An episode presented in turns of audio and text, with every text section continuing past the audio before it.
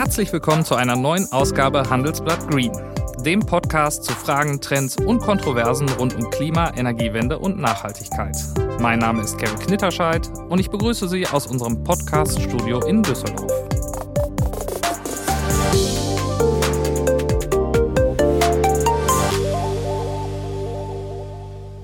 Der Großteil der deutschen Wirtschaft hat sich klar verpflichtet. Spätestens ab 2050 will kein deutsches Unternehmen mehr CO2 ausstoßen. Das Klimagas gilt als wichtigster Faktor, wenn es darum geht, die Erderwärmung zu begrenzen.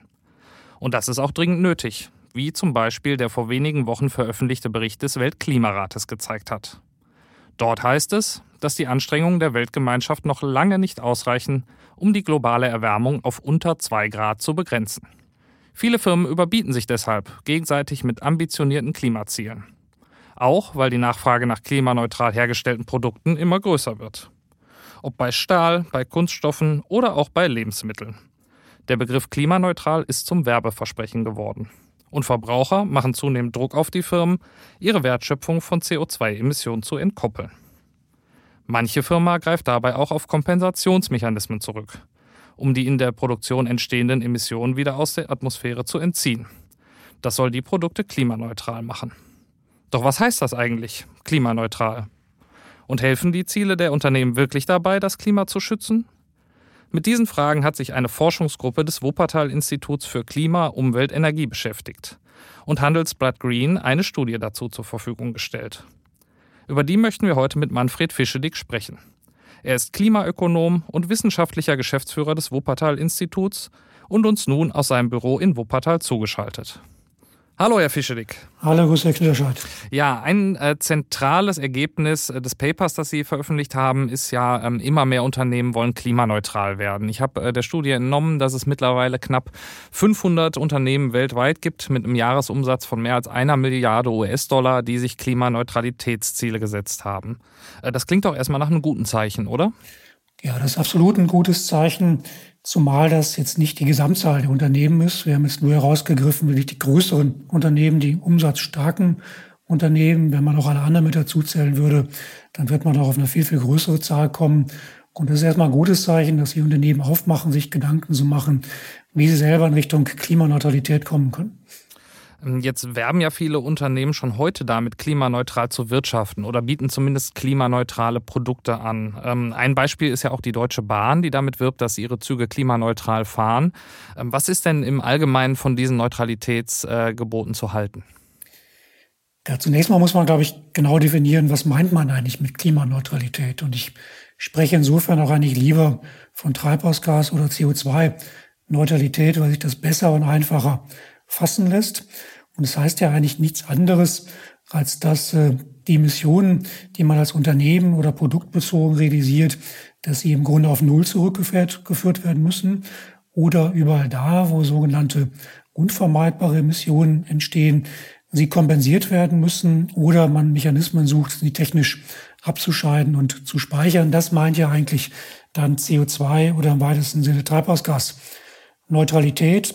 Und das kann man unterschiedlich fassen. Man kann das entweder auf Produkte beziehen, man kann es auf Prozesse beziehen, man kann es auf Produktionsstandorte beziehen oder eben auf ganze Unternehmen mit oder ohne Lieferkette. Und das ist schon mal die wichtigste Voraussetzung, dass man transparent macht, worauf man es bezieht. Und wenn die Bahn zum Beispiel davon spricht, dass sie eben klimaneutral fährt, dann bezieht sich das ja in allererster Linie auf den Bahnstrom, also dass sie mit Ökostrom fahren und bezieht sich nicht darauf, dass zum Beispiel auch die Züge klimaneutral hergestellt worden sind. Also Transparenz ist da ganz, ganz wichtig. Welche Emissionen ähm, spielen denn bei der Berechnung eines CO2-Fußabdrucks tatsächlich wirklich eine Rolle? Also reicht es nicht eigentlich, wenn ich meine eigene Produktion in den Blick nehme, wenn die Bahn also sagt, ähm, also unsere Züge, die fahren mit Strom, der, der wird klimaneutral produziert, dementsprechend entsteht beim Betrieb kein CO2? Oder muss ich dann auch tatsächlich sagen, ähm, so wie Siemens die Züge gebaut hat äh, und dabei Stahl verwendet hat, der vielleicht nicht klimaneutral produziert wurde, ist dann vielleicht auch das Bahnfahren nicht klimaneutral? Ja, zunächst mal ist es wirklich wichtig, dass man transparent macht, wie man selber die Systemgrenze gesetzt. Und äh, um mal beim Beispiel der Bahn zu bleiben, äh, da ist die Systemgrenze eben so umgesetzt, dass das Fahren mit der Bahn, also das reine Bewegen von A nach B, eben tatsächlich klimaneutral über dann Ökostrom, also Strom aus erneuerbaren Energien funktioniert. Die Gesamtdienstleistung aber, wenn man die Systemgrenzen jetzt weiter spinnt, ähm, dann eben nicht mehr klimaneutral ist, weil eben das Mobilitätsmittel, mit dem man unterwegs ist, eben der Zug und auch die Gleise, die ganze Infrastruktur, die sind ja nicht unbedingt klimaneutral hergestellt worden. Und das müsste man eigentlich im Grunde in die Bilanz mit einbeziehen, wenn man als Gesamtunternehmen äh, von sich behaupten will, man ist äh, klimaneutral unterwegs. Habe ich denn als Verbraucher ähm, derzeit die Möglichkeit, da wirklich Vergleiche zu machen? Also, dass ich wirklich sagen kann, ähm, ich, ich kann verschiedene Anbieter nach ihrem Klimafußabdruck auch auswählen, wenn ich äh, Produkte vergleiche? Ja, das ist leider noch nicht äh, der Fall. Wenn Sie heute in die, die Plattform reinsehen, in die Verkaufsplattform, in die Handelsplattform, dann können Sie Produkte ja auswählen nach Beliebtheitsgrad, äh, nach Preis, nach Qualität, äh, nach Bewertungsrastern von denjenigen, die die Produkte gekauft haben. Aber es gibt eben noch kein wirkliches Merkmal, wo man sagen kann, das sind besonders klimaverträgliche Produkte und auch da kein Ranking von Produkten. Das wäre sicherlich ein guter Weiterentwicklungsschritt, dass man auch die Handelsplattform in die Richtung bewegt, auch solche dann Rankings zu machen. Da sind wir aber leider noch weit von entfernt. Das Wetter schlägt Kapriolen, der Nordpol schmilzt und die Wüsten dehnen sich aus. Nachhaltigkeit und Klima werden deshalb immer wichtiger für uns. Und deswegen sind auch viele Unternehmen bereit, sich dafür richtig ins Zeug zu legen. Fragt sich nur, wie?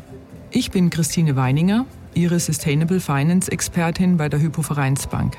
Das heißt, ich weiß, was Unternehmen brauchen, wenn sie fragen, was muss ich in meiner Branche jetzt in Angriff nehmen, damit ich für die Zukunft nachhaltig aufgestellt bin. Welche Investitionen sind heute sinnvoll, um unternehmerisch und privat Rendite und Nachhaltigkeit unter einen Hut zu bringen?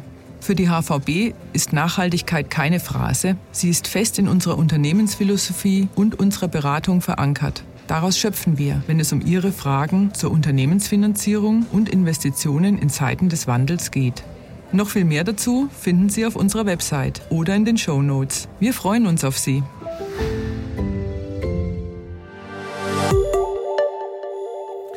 Jetzt gibt es ja einige Werkstoffe, ich habe schon eben den Stahl angesprochen, die lassen sich ja noch gar nicht klimaneutral produzieren ähm, oder werden zumindest im Moment noch nicht klimaneutral produziert. Und bis dann die entsprechenden Kapazitäten irgendwann mal aufgebaut sind, äh, sagen die Hersteller, können noch Jahrzehnte vergehen.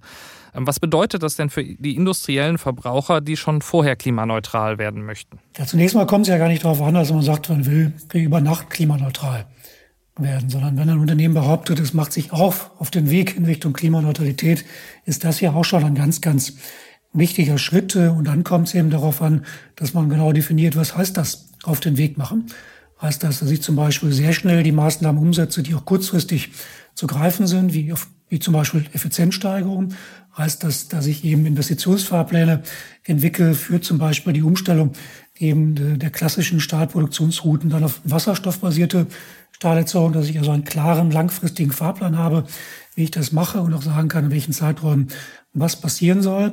Und heißt es eben auch, was mache ich zwischenzeitlich mit den Emissionen, die sich vielleicht nicht kurzfristig vermeiden lassen. Kompensiere ich die über welche Maßnahmen auch immer. Also darauf kommt es, glaube ich, an, dass wenn man sich in Richtung CO2-Neutralität aufmacht, dass man klar definiert, was man zu welchem Zeitpunkt macht und dass man eben einen klaren Fahrplan hat, wo man auch Jahr für Jahr besser wird. Und auch dann, glaube ich, ist ein Schritt in die richtige Richtung. Also es kommt nicht immer darauf an, über Nacht äh, Treibhausgas- oder CO2-neutral werden zu wollen, sondern der Fahrplan ist das Wichtige und da auch eine, eine Glaubwürdigkeit und eine Konsequenz dann auch in Richtung der, der ähm, Nachfragenden auch deutlich zu machen. Ähm, jetzt haben Sie äh, das Thema Kompensationen angesprochen. Das scheint mir doch äh, im ersten Schritt der schnellste Weg zu sein, tatsächlich meine Emissionen zu senken. Ähm, wenn ich jetzt sage, ich äh, habe Emissionen, die ich gemessen habe in meinem Prozess und die möchte ich gerne kompensieren, dann lässt sich das ja tatsächlich von heute auf morgen erreichen. Ähm, ist das ein gangbarer Weg oder ist das auch mit Problemen verbunden?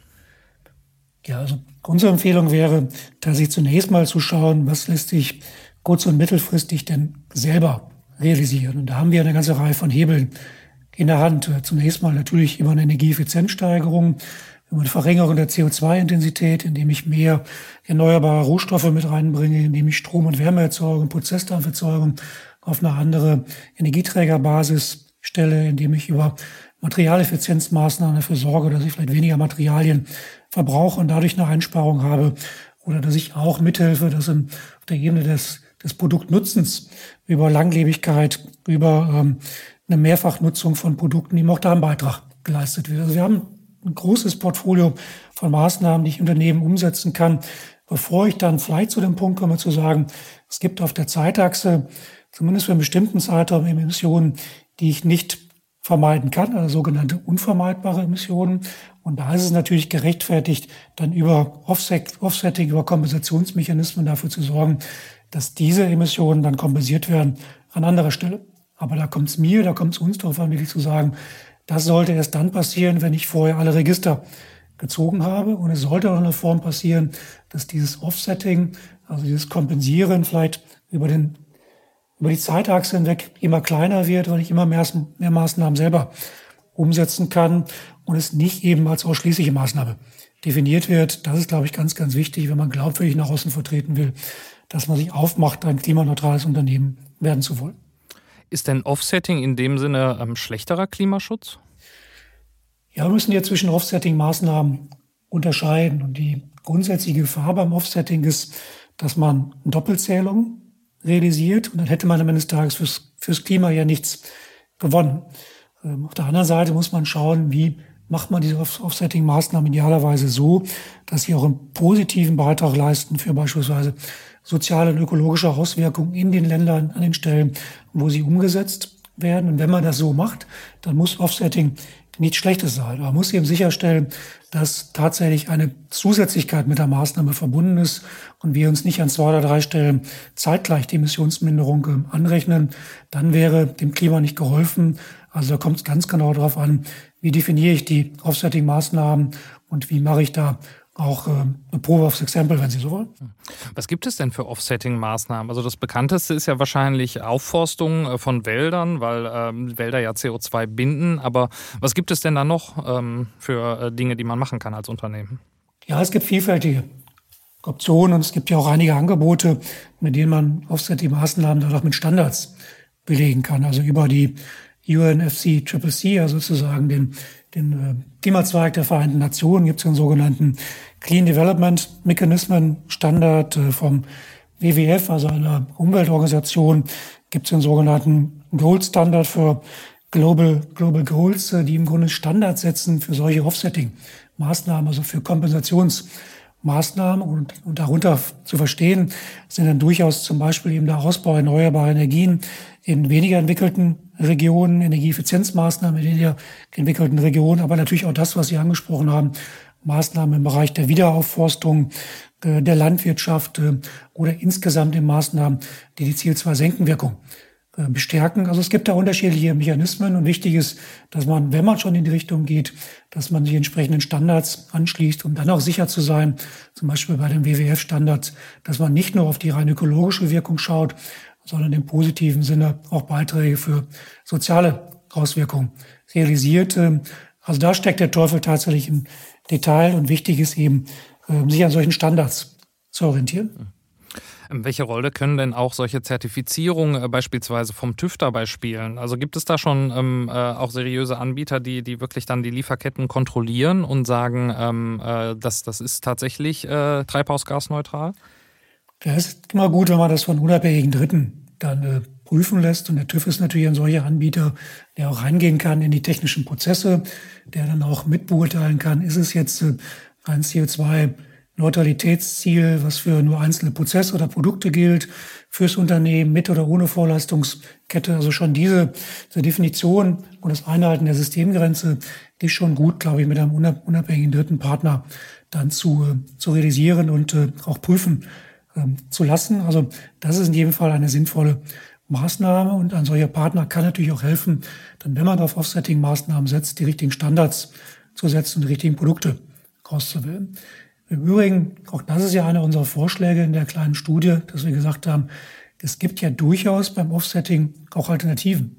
Also wenn ich Gefahr laufe, in Doppelzählungsmechanismen reinzu, reinzugehen und da einfach sicherstellen will, dass ich auf der richtigen Seite bin, dann kann man sich ja auch ähm, anders sozusagen aufstellen und zum Klimaschutz beitragen, indem man äh, zum Beispiel sagt, das Geld, was ich normalerweise in Offsetting-Maßnahmen gesteckt hätte, von denen ich mir vielleicht nicht sicher bin, wie sie wirken, die stecke ich jetzt vielleicht in direkte Klimaschutzinvestitionen in sich entwickelnden Regionen, in Infrastrukturmaßnahmen, in Senkenmaßnahmen, also das direkte Investment ist natürlich immer eine Alternative zu Offsetting-Maßnahmen, die ich dann über Dritte realisiere. Also hier haben die Unternehmen durchaus unterschiedliche Möglichkeiten, die unvermeidbaren Emissionen dann abzudecken.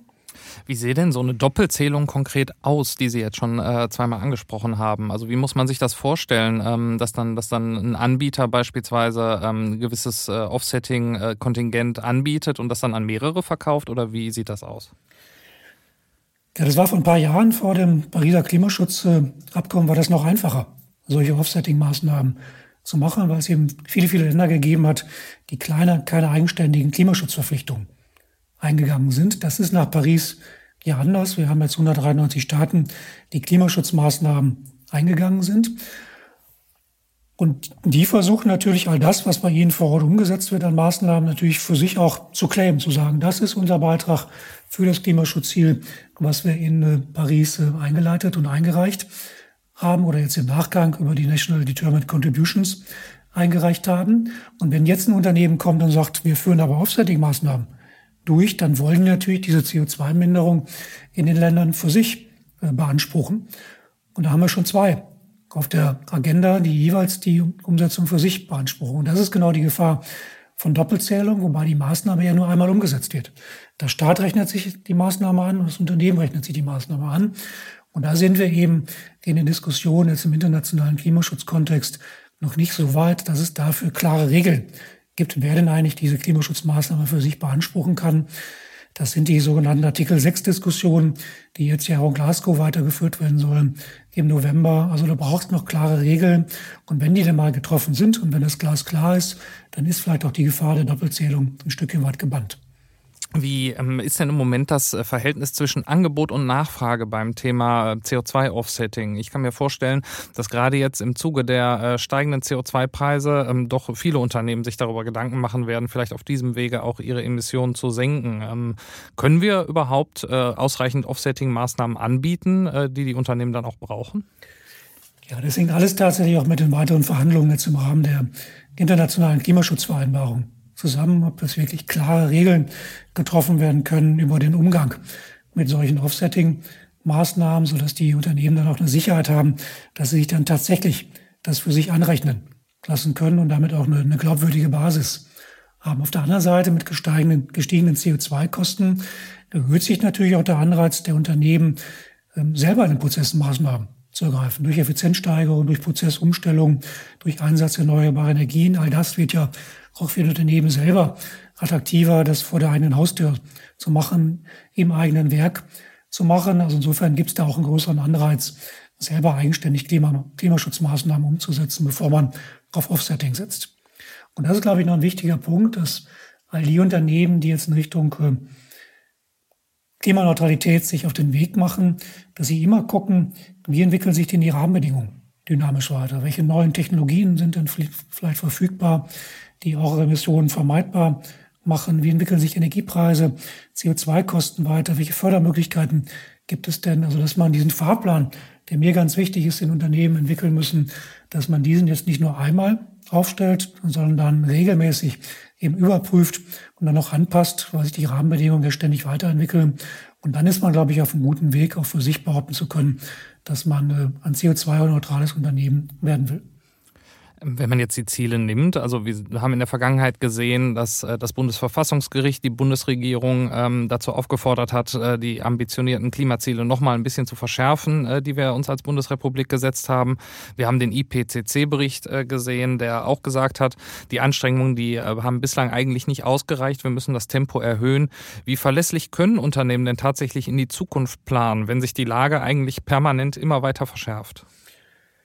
Ja, es gibt in diesem Bereich leider keine Planungssicherheit, weil wir ja auch stetig dazulernen, wie wir umgehen müssen als Gesellschaft eben mit einem sich verschärfenden Klimawandel, mit zunehmenden Wetterextremen, die ja jetzt auch immer sichtbarer geworden sind, wo wir jetzt ja vor einigen Wochen dann doch auch vor Augen geführt bekommen haben, mit welchen immensen Schäden solche Wetterextreme auch bei uns in Deutschland verbunden sind. Das kannten wir bisher ja nur von anderen Regionen der Welt. Jetzt haben wir es hautnah erlebt und auch Lieferungen geführt bekommen, wie extrem das tatsächlich ist und vielleicht auch eine Dimension eingenommen hat, die wir uns allesamt ja so nicht haben vorstellen können. Und das führt natürlich zwangsläufig dazu, dass man immer wieder auch darüber nachdenkt, ob man Maßnahmen verschärfen muss. Und auch der IPCC-Bericht jetzt von äh, Anfang letzter Woche hat ja nochmal sehr deutlich gemacht, dass wir mit diesen Wetterextremen weiter leben müssen, dass sie sich verschärfen werden, dass wir gut daran tun, eben möglichst schnell in Richtung Treibhausgasneutralität uns zu entwickeln.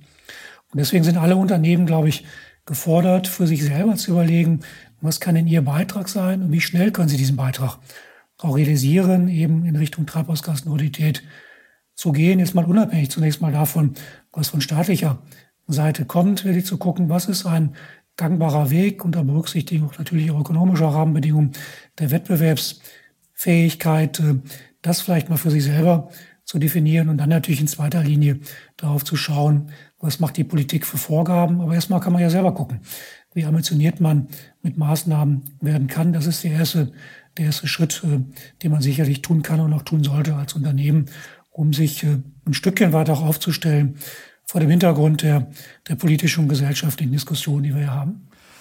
Ja, um Tempo geht es jetzt auch ähm, bei unserer Schnellfragerunde, die ich gerne hier mit einleiten würde. Ähm, ganz kurz, sie funktioniert so, ich stelle Ihnen jetzt äh, sechs Fragen, ja oder nein, entweder oder, und ähm, die sollen Sie möglichst schnell beantworten. Äh, sind Sie bereit? Alles klar.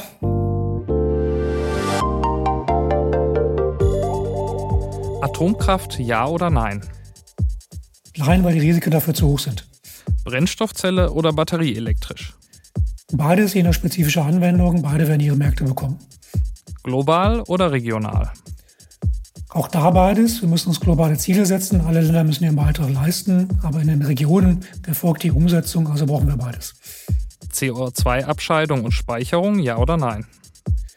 Wir werden vermutlich zumindest bei den unvermeidbaren Prozessemissionen, bei den unvermeidbaren Treibhausgasemissionen nicht ohne CO2-Abscheidung und Speicherung auskommen. Papier oder Plastiktüte? Das kommt auf den Einzelfall an, auf die Wiederverwendbarkeit an. Man sollte keinen Werkstoff per se verteufeln, sondern genau auf den Einsatz schauen. Und da hat jeder Werkstoff seine spezifischen Vor- und Nachteile. Innerhalb Europas Bahn oder Fliegen? Bahn, dafür aber Ausbau noch der, der Bahnstrecken, der Infrastrukturen und auch nochmal Ausbau sozusagen der Schnellbahnverbindung.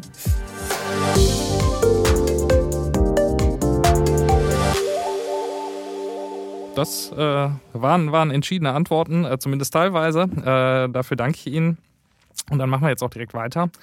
Ähm, das Wuppertal-Institut gibt in der Studie ja auch Handlungsempfehlungen für Unternehmen, die klimaneutral oder treibhausgasneutral werden wollen. Ähm, wenn jetzt ein Unternehmen zu Ihnen käme und fragen würde, ähm, wie fängt der Transformationsprozess idealerweise an, was würden Sie antworten? Zunächst mal würde ich, würde ich antworten, dass wir es natürlich mit einem komplexen Transformationsprozess zu tun haben, der nicht über Nacht geht. Äh, das sollten sich die Unternehmen immer vor Augen führen. Es geht wirklich um ein ein Prozess, der wird äh, mehrere Jahre, wenn nicht sogar je nach Branche Jahrzehnte dauern. Und es fängt immer damit an, dass man natürlich schauen muss, wo stehe ich im Moment da, also eine Emissionsbilanz zu machen, dann natürlich zu schauen, welche Technologien, welche Möglichkeiten habe ich denn zur Verfügung, meine Prozesse umzustellen und sie dann einem systematischen Screening, einer systematischen Bewertung zu unterziehen. Und das nicht nur nach ökologischen Gesichtspunkten, sondern natürlich auch äh, nach ökonomischen Gesichtspunkten, aber auch, ich würde immer empfehlen, das auch ein bisschen breiter zu machen, also Aspekte der gesellschaftlichen Akzeptanz mit reinzunehmen, der Systemkompatibilität, der Verletzlichkeit, äh, Fragen brauche ich für die einzelnen Prozessumstellungen, kritische Ressourcen, also eine, eine ganzheitliche, ein ganzheitliches Screening, ganzheitliche Bewertung der technologischen Optionen zu machen. Im zweiten Schritt, wenn ich Technologien identifiziert habe, mit denen ich einen Schritt in Richtung CO2 oder Treibhausgasneutralität gehen kann, dann diese natürlich zu spiegeln hinsichtlich der technischen, ökonomischen Verfügbarkeit, das zu vergleichen mit den Reinvestitionszyklen und dann eben Transformationspfade, Transformationsimplementierungsfahrpläne zu entwickeln, Meilensteine zu setzen, überprüfbare Zwischenziele zu setzen, also Bausteine so zusammenzulegen, dass sie ein großes Ganzes ergeben und dann das zu tun, was ich gerade schon mal angedeutet habe, auch Überprüfungsanpassungsschleifen mit, äh, mit einzubringen, so dass man auch ständig diese Fahrpläne, die man entwickelt hat, nachschärft, was sich Technologien verändern können in dem Preisgefüge, in der Verfügbarkeit, was sich politische Rahmenbedingungen verändern können. Also das Ganze ist ein Prozess, den man nicht in einmal abschließen muss, sondern der kontinuierlich immer wieder sozusagen auf die Agenda gesetzt werden muss. Und das ist, glaube ich, das, äh, mit dem sich Unternehmen beschäftigen müssen und sollten, wenn sie in Richtung CO2-Neutralität denken. Ich würde ein zweites noch anregen, dass sie idealerweise sich natürlich in ihrer jeweiligen Branche zusammentun, dort einen Erfahrungsaustausch machen, dass sie auch idealerweise schauen, was können sie branchenübergreifend machen. Denn das eine oder andere, was man umsetzen will und muss, um treibhausgasneutral zu werden, lässt sich als Einzelunternehmen gar nicht machen. Lässt sich aber vielleicht branchenübergreifend realisieren.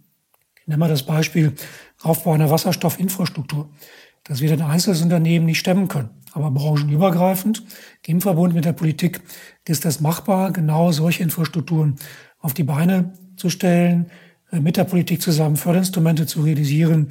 Und deswegen gehört auch dieses branchenübergreifende Denken, glaube ich, zwingend dazu, wenn man in Richtung äh, Treibhausgas, CO2-Neutralität vorankommen will. Ich würde gerne nochmal auf den ersten ähm, Punkt äh, zu sprechen kommen, also den ersten Schritt, äh, die Bilanzierung meines CO2-Fußabdrucks. Ähm, und da kommen mir dann häufig auch diese, diese Berechnung der Scope-3-Emissionen in den Sinn. Also da geht es ja darum äh, zu messen, wie viel ähm, CO2 auch bei der Nutzung der Produkte entsteht, die äh, produziert werden. Und ähm, gerade diese Berechnung, die äh, bereitet ja vielen Unternehmen auch Probleme. Also wo, wie kann ich überhaupt sichere äh, ähm, Daten auch über meine CO2-Emissionen bekommen? Ja, das ist bei Scope 1 und Scope 2 natürlich relativ einfach, äh, weil sie das mehr oder weniger im Unternehmen selber natürlich äh, bilanzieren können, auch über Energieverbrauchskennzahlen und das einfach hochrechnen auf die CO2. Also kurz zur Erklärung, Scope 1 ist ja für, ähm, sind die Emissionen, die quasi direkt im Produktionsprozess entstehen und Scope 2 Emissionen sind die, die durch den Energieverbrauch in der Produktion entstehen, richtig? Richtig, und da haben Sie ja eine klare Bilanzgrenze, indem Sie Strom entweder selber erzeugen oder eben vom vom Energielieferanten sich, sich, sich liefern lassen, weil da wäre man es ganz genauso. Das ist relativ einfach zu realisieren. Und Scope 3 umfasst jetzt nicht nur die, die Frage, welchen Nutzen erziele ich denn mit meinen Produkten, zum Beispiel wenn ich äh, Dämmmaterialien herstelle oder Leichtlaufreifen herstelle, sondern ist ja auch die schwierige Frage, wie viel CO2-Emissionen stecken denn in der Vorlieferkette, also bei den Komponenten, die ich, die ich einsetze. Und die müssen Sie natürlich als Unternehmen dann wirklich den nächsten Schritt gehen, dass Sie Ihre Vorleistungskette zunächst mal versuchen, so weit zu identifizieren, wie das Sinn macht und dann ins Gespräch gehen natürlich mit den Vorlieferanten, dass sie eigene CO2-Bilanzen aufstellen und dass das Vorprodukt, die Komponente, die geliefert wird, dann eben auch mit einem CO2-Preisschild versehen. Und da sind wir natürlich noch längst nicht so weit, dass es in irgendeiner Weise automatisiert läuft, dass äh, auch in in allen kleinen, mittleren Unternehmen, die auch viele Komponentenmaterialien liefern, solche Bilanzen vorliegen. Da ist noch viel Luft nach oben. Es gibt einzelne Unternehmen, auch Startups, die sich da als Dienstleister zur Verfügung stellen und solche Ketten dann, dann aufbauen für größere Unternehmen. Also da sind wir sicherlich die ersten Schritte sind gemacht, aber da sind wir noch weit von dem entfernt, dass es zum Automatismus gibt. Das ist aber eigentlich zwingend der nächste Schritt, wenn man das Unternehmen für sich wirklich behaupten will, man ist insgesamt als gesamtes Unternehmen inklusive Vorleistungskette CO2-neutral und leistet dann idealerweise noch mit den Produkten, die man erzeugt, einen positiven Nutzen auf der Verbraucherseite, eben zum Beispiel über Dämmmaterialien oder andere Klimaschutzprodukte. Jetzt stehen ja meine Lieferanten ebenso unter dem Druck, äh, treibhausgasneutral zu werden wie ich. Äh, warum reicht es denn nicht, dass, wenn jedes Unternehmen auf seine eigene Produktion schaut, um, um klimaneutral zu werden? Das würde im Prinzip natürlich reichen, weil dann natürlich entsprechende Daten da sind, um diese Daten dann auch in Richtung der, derjenigen weiter zu transportieren, die die Vorleistung abnehmen. Nur da sind wir eben längst noch nicht. Gerade die kleinen und mittleren Unternehmen haben natürlich auch gar nicht dies, das Potenzial, das mal eben nebenbei zu tun. Und hier müssten sie natürlich ein Stück weit unterstützt werden, um solche Bilanzen dann auch aufstellen zu können. Aber am Ende des Tages wäre das ideal, wenn jedes Unternehmen für sich diese Bilanzen hat, das den Produkten auch zuweisen kann. Aber da sind wir eben noch nicht. Das ist ja ein, kann man sich ja leicht vorstellen, auch ein großer Datenbedarf, auch eine Frage der Abgrenzung der Produktion. Wenn ich zum Beispiel mehrere Produkte in einer, einer Prozessschleife herstelle, also da steckt der Teufel manchmal noch im Detail. Aber ideal wäre das natürlich, wenn wir am Ende jedem Produkt einen quasi CO2-Fußdruck dann beilegen könnten, genauso wie wir am, am Preisschild beilegen könnten. Da werden wir auch irgendwann hinkommen, aber da sind wir noch nicht. Glauben Sie, also wir haben jetzt viel darüber gesprochen, ähm, was die Unternehmen selber tun können. Ähm, glauben Sie, dass die Regierungen auch nochmal etwas äh, ambitioniertere Klimaziele vorgeben werden, auch in Reaktion eben auf die sich immer weiter verschärfende Lage? Ja, zunächst mal finde ich es wichtig, dass die Regierung jetzt äh, den zweiten nach dem ersten Schritt macht. Also wir haben ja jetzt im April bzw. Mai gesehen, dass die Bundesregierung re reagiert hat auf das Bundesverfassungsgerichtsurteil, sicherlich auch reagiert hat nochmal auf die vielen gesellschaftlichen Proteste, die es ja gegeben hat über Fridays for Future und viele, viele andere und jetzt 20, 2045 zum Ziel gesetzt hat für Treibhausgasneutralität. Das ist sicherlich der erste wichtige Schritt. Der zweite noch wichtige Schritt ist aber, dass entsprechende Maßnahmen auch ergriffen werden, auch politische Instrumente implementiert werden, mit denen man dieses Ziel auch in die Umsetzung bringen kann. Und da ist noch viel, viel zu tun. Ich erinnere nur an das mindestens jetzt zwei- oder dreijährige Hickhack bei der Frage, wie kann ich die Ausbaugeschwindigkeiten erneuerbarer Energien nach vorne bringen. Und das ist zum Beispiel ein Bereich, der muss sehr, sehr schnell jetzt nach der Bundestagswahl auch geklärt werden. Da müssen wir in höhere Zubauraten reinkommen, weil das ist die Ausgangsvoraussetzung dafür, dass wir zum Beispiel dann auch in eine Wasserstoffwirtschaft einsteigen können, dass wir grünen Strom verfügbar haben werden, der für viele Unternehmen die Grundlage dafür sein wird, überhaupt in Richtung Treibhausgas- oder CO2-Neutralität gehen zu können. Also da muss die Bundesregierung jetzt die Hausaufgaben machen, was den Ausbau erneuerbarer Energien anbelangt, aber auch stärker noch in Richtung Unternehmen gedacht, was Produktstandards anbelangt, was aber auch Förderinstrumente betrifft, zum Beispiel für die energieintensive Industrie, jetzt wirklich in Richtung Carbon Contracts for Difference ernst zu machen, dass jetzt investiert werden kann in zunächst noch teure Technologien. Also das alles steht jetzt an, den zweiten Schritt nach dem ersten zu machen, bevor man vielleicht darüber nachdenkt, nochmal eine Verschärfung zu gehen. Das wird vielleicht nicht ausbleiben, aber zunächst mal sollte man, glaube ich, auf der Umsetzungsseite deutlich die Akzente setzen und damit auch äh, die Rahmenbedingungen so legen, dass wir die jetzt gesetzten Ziele, dass wir auch eine Chance haben, die jetzt gesetzten Ziele überhaupt zu erreichen. Ja, damit sind wir auch schon wieder am Ende unserer Folge angelangt und ähm, zum Schluss stellen wir all unseren Gästen dieselbe Frage, die ich jetzt auch Ihnen stellen möchte, Herr Fischedick.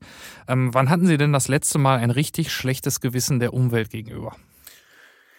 Da ich jetzt seit anderthalb Jahren nicht mehr nicht mehr fliege, ähm, ist da schon lange, lange rausgeblieben. Aber natürlich als jemand, der sich mit Klimaschutz, Klimaforschung auseinandersetzt, hat man bei jeder Dienstreise und auch jeder privaten Reise, die man mit dem Flugzeug macht, permanent ein schlechtes Gewissen und äh, muss sich immer wieder überprüfen, braucht es diese Reise jetzt? Gott sei Dank, muss man fast sagen, haben wir in den letzten anderthalb Jahren viel dazugelernt, wie man auf Dienstreisen, zumindest in der Zukunft vielleicht, äh, an vielen Stellen verzichten kann, weil wir das über Videokonferenzen machen. Ähm, aber da hat auch der Klimaforscher natürlich ein permanent schlechtes Gewissen, wenn er im Flugzeug sitzt.